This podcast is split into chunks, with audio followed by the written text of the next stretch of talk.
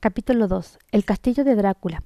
Hacker se levantó muy tarde y tras vestirse fue al salón donde encontró preparado el desayuno, que a esas horas le sirvió casi de comida.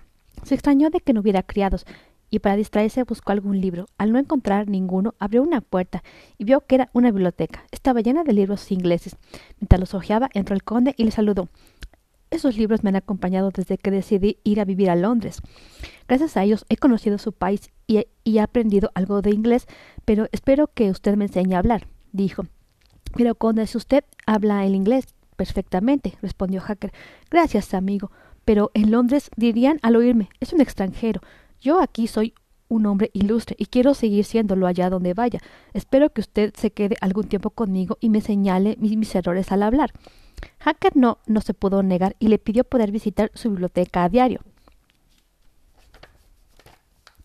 Por supuesto, puede ir a cualquier parte del castillo, le dijo el conde Drácula, excepto a las habitaciones cerradas con llave. Estamos en Transilvania y esto no es como Inglaterra. Nuestras costumbres son diferentes y algunas le parecerán extrañas.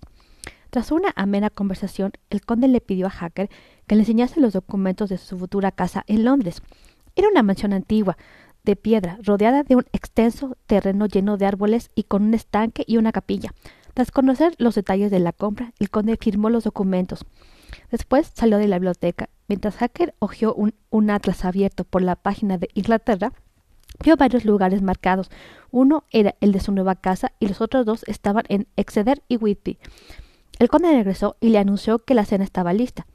Como la noche anterior se disculpó por no cenar, pero le acompañó a la mesa con distraída charla, pasaron las horas y se oyó el canto de un gallo. El conde exclamó Vaya, otra vez ha amanecido.